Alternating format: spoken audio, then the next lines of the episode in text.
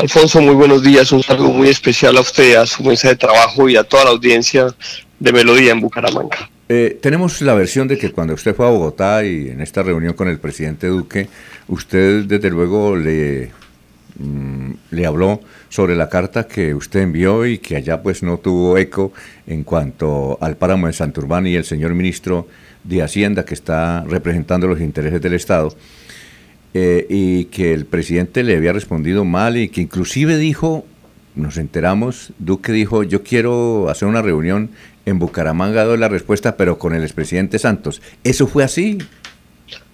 Pues mire, Alfonso, eh, nosotros estamos convencidos de que el país requiere que se asuma este proceso de manifestaciones con sentido democrático y con capacidad realmente de diálogo, eh, de en medio de las diferencias, eh, analizar críticamente lo que el país le está tratando de decir a las instituciones.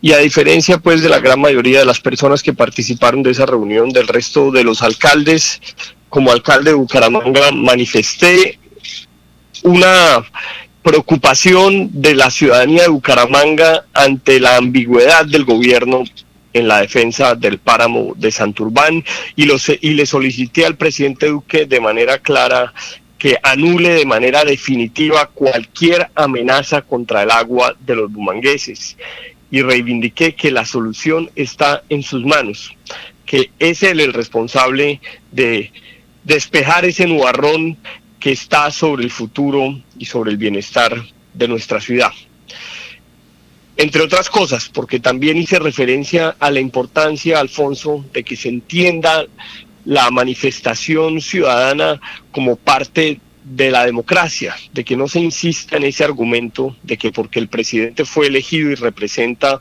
un mandato democrático, entonces no hay discusiones con respecto a las decisiones del presidente o con respecto a las políticas del Estado. Después de la elección del presidente hay hechos políticos que hay que interpretar. Por ejemplo, la consulta anticorrupción ignorada eh, en su gran mayoría por el Congreso, o por ejemplo la elección de alcaldes de opinión en múltiples ciudades del país, o por ejemplo las marchas que estamos viviendo o que hemos vivido en otras instancias. Hay que recordar las manifestaciones de los estudiantes, de los indígenas o las propias de Bucaramanga por el páramo de Santurbán en ocasiones anteriores. El presidente eh, responde diciendo varias cosas de lo, de lo que puedo destacar, ratificando el nombramiento del ministro de Hacienda Carrasquilla como ministro de Ambiente ad hoc, eh, diciendo que está dispuesto a venir a un diálogo en Bucaramanga si hay una trazabilidad con respecto a la responsabilidad de administraciones anteriores y solicitando que a tal reunión también se convoque, se convoque a aquellos que no hicieron nada antes por defender el páramo, pero a su vez asegurando que los bumangueses pueden estar tranquilos porque él no aprobará o avalará ningún proyecto que ponga en riesgo el agua de los centros urbanos. Entonces, eh, lo que nosotros pensamos después de todo esto, independientemente de la polémica, es que si él es coherente con esa intervención fundamental, lo que debe hacer es negar la licencia ambiental de Minesa, cerrar definitivamente la puerta a la minería por encima de las bocatomas del agua del acueducto metropolitano de Bucaramanga.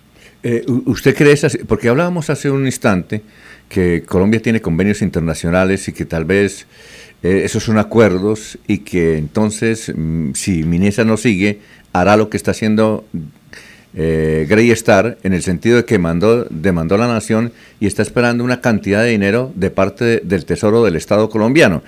Eh, ¿No cree que por ahí habría un obstáculo para cerrar definitivamente, como usted lo desea, las puertas a Minesa?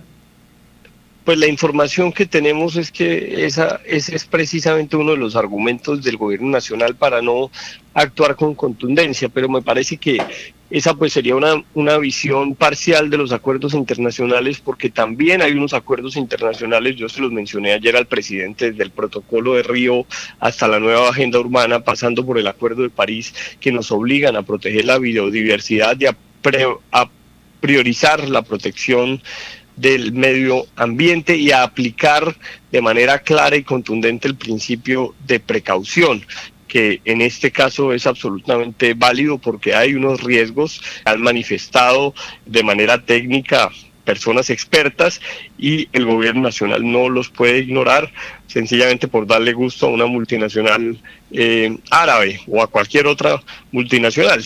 Entonces, eh, a mí me parece que, que si se analiza de manera integral el marco jurídico internacional que debe regular este tipo de decisiones, lo correcto es precisamente anular la amenaza de minería por encima de las bocatomas del acueducto. Pasemos a otro tema a las 6 de la mañana, 11 minutos. Eh, ya se logró un acuerdo con los vendedores de artículos de Navidad que entendemos no habían fructificado las reuniones de los directivos de espacio público de la alcaldía con los representantes de los gremios de vendedores ambulantes. Eh, ¿Se sigue dialogando o ya hay un acuerdo en ese sentido? Pues Alfonso, nosotros ya tenemos una alternativa que es el Plan Maestro de Espacio Público, que muchos vendedores han acudido a ella en los espacios públicos y en los parques. Asimismo tenemos el mercadillo navideño, también algunos han acudido a esa, a esa opción. Eh, sin embargo, pues no todos los vendedores están de acuerdo con la política del plan maestro, por lo cual muchos insisten eh, en, en utilizar el espacio público por fuera pues de ese marco normativo.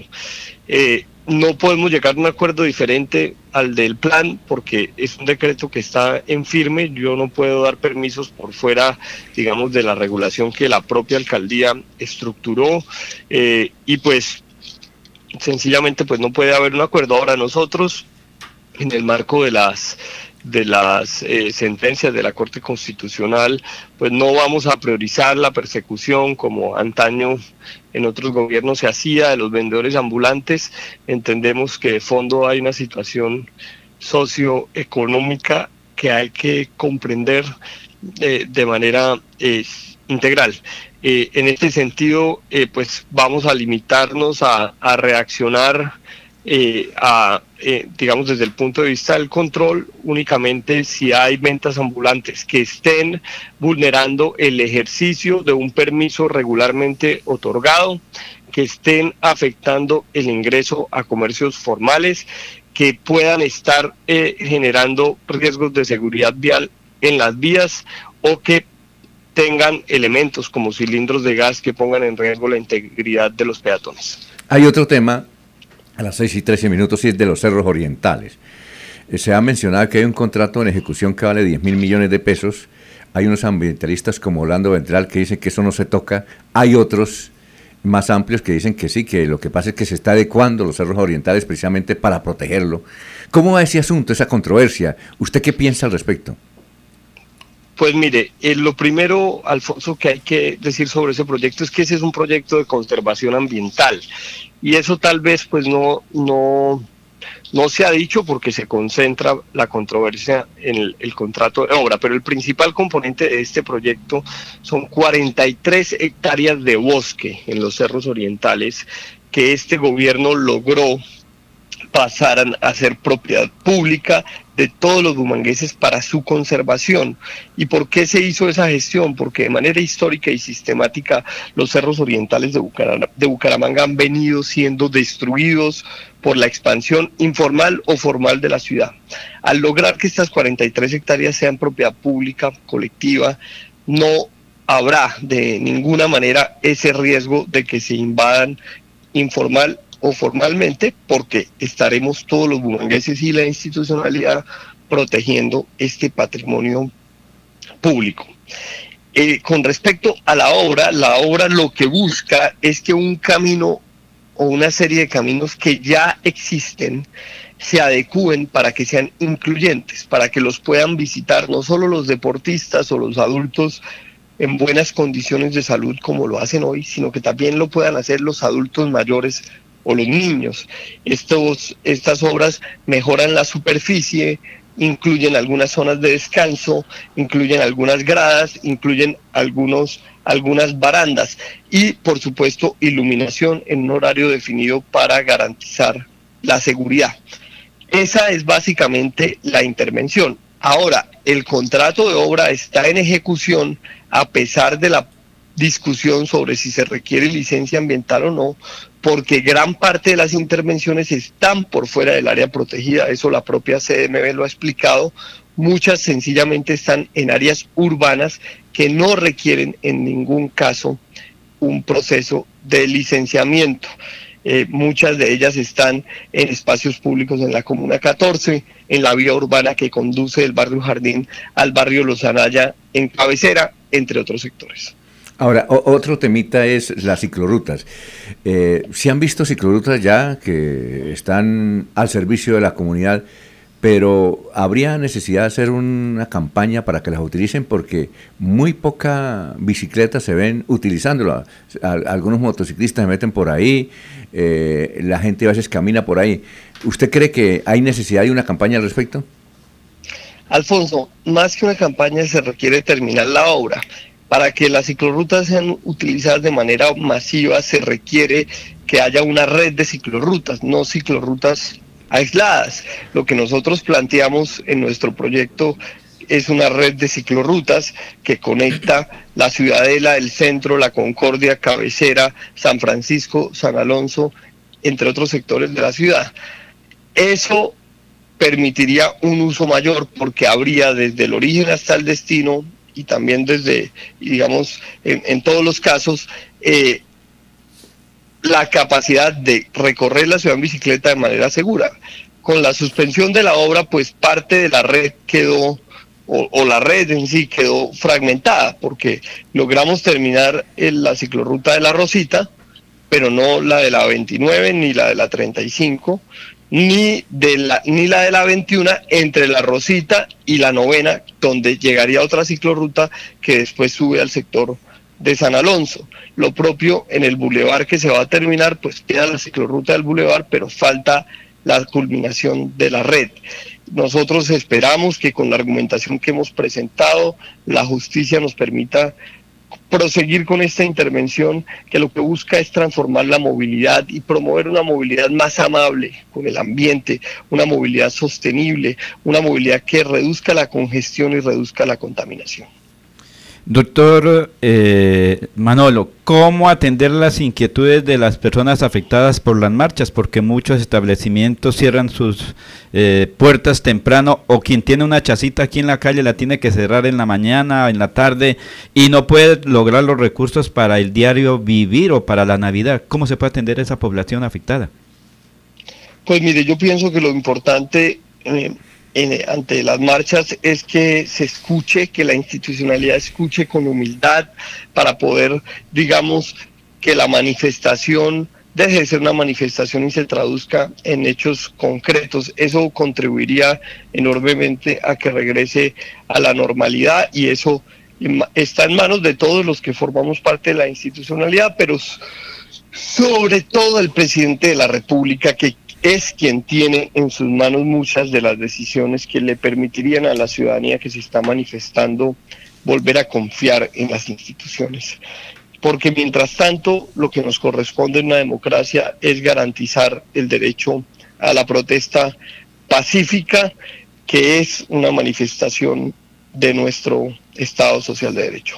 Ahora, esta es una pregunta finalmente y personal, doctor Manolo Azuero. Es que nos han dicho que el alcalde electo de Bucaramanga, Juan Carlos Cárdenas, desearía que usted continuara eh, en la alcaldía porque conoce los procesos que está adelantando Rodolfo Hernández contra la corrupción, ya conoce los dirigentes de los barrios y eh, sería un extraordinario empalme entre la administración esta y la administración de Juan Carlos Cárdenas que le han pedido a usted que continúe, pero al parecer usted desea descansar e irse a, especializar en Europa. Eh, ¿Qué hay de cierto en eso? ¿Usted va a continuar? Porque sabemos que el planteamiento se lo han hecho y el deseo, porque hemos hablado con varios de los integrantes de, del círculo cercano, Juan Carlos Cárdenas, es que usted continúe. Entonces la pregunta es, ¿usted va a continuar o definitivamente va a terminar el 31 de diciembre? Alfonso, pues efectivamente el ingeniero Juan Carlos eh, me propuso eh, continuar con un rol eh, en el gobierno. Yo agradecí muchísimo ese, ese gesto, pero, pero tomé la decisión de no, de no aceptarlo por varias razones. Eh, principalmente porque eh, considero que el gobierno debe renovarse, deben asumir nuevos liderazgos roles protagónicos en este proceso de transformación que Bucaramanga continúa. Yo tengo la certeza de que lo que es importante son los principios y los propósitos del gobierno, no tanto las personas, y en ese sentido los principios y los propósitos de la administración Cárdenas coinciden con el gobierno de los ciudadanos y estamos seguros que el proceso de transformación, de progreso, de evolución de la política y de la ciudad que esta administración ha propuesto proseguirá independientemente de la ausencia de quienes trabajamos en este gobierno. Y en cambio, eh, la aparición de nuevos liderazgos va a permitir que se siga eh, consolidando la capacidad del proyecto de impactar a más ciudadanos, de representar a toda la ciudadanía. Eh, en ese sentido, pues tomé la decisión de no, de no aceptar esa, esa propuesta. Además, como usted lo decía, pues tengo unos proyectos eh, personales, tengo la aspiración de poder estudiar el próximo, el próximo año eh, para poder analizar, evaluar eh, lo que fue esta experiencia desde diferentes perspectivas, pero por supuesto con el anhelo y con la determinación de regresar después para seguir contribuyendo desde, otros, desde otras esferas eh, a la construcción social de nuestra ciudad. No necesariamente a descansar, Alfonso, porque yo vivo de mi trabajo y en enero tendré que estar trabajando. Bueno, y seguramente va, y desde luego sabemos también que Vanguardia, si eso ocurre, quiere que regrese a su columna dominical. Sí, ya llegará el momento en enero, eh, Alfonso, para evaluar en particular los siguientes pasos de aquí hasta el 31 de diciembre, dedicado esencialmente al a la ciudad, a los bumangueses, a sus preocupaciones, a sus necesidades y por supuesto también a cerrar el proceso de empalme y a acelerar la ejecución de los proyectos y de los programas que han hecho de este gobierno un gobierno especial, un gobierno que puso por encima de todo el interés público y que priorizó la inversión social y la inversión en aquellos procesos, Alfonso, fundamentales para el desarrollo integral del ser humano, la inversión en salud, en cultura, en educación, en deporte y en recreación que hizo este gobierno no tiene precedentes y hasta el último día estaremos cultivando la importancia transformadora de esas apuestas. Bueno, muchas gracias y éxito. Muy gentil, ¿no? Muchísimas gracias, Alfonso, y siempre pendientes.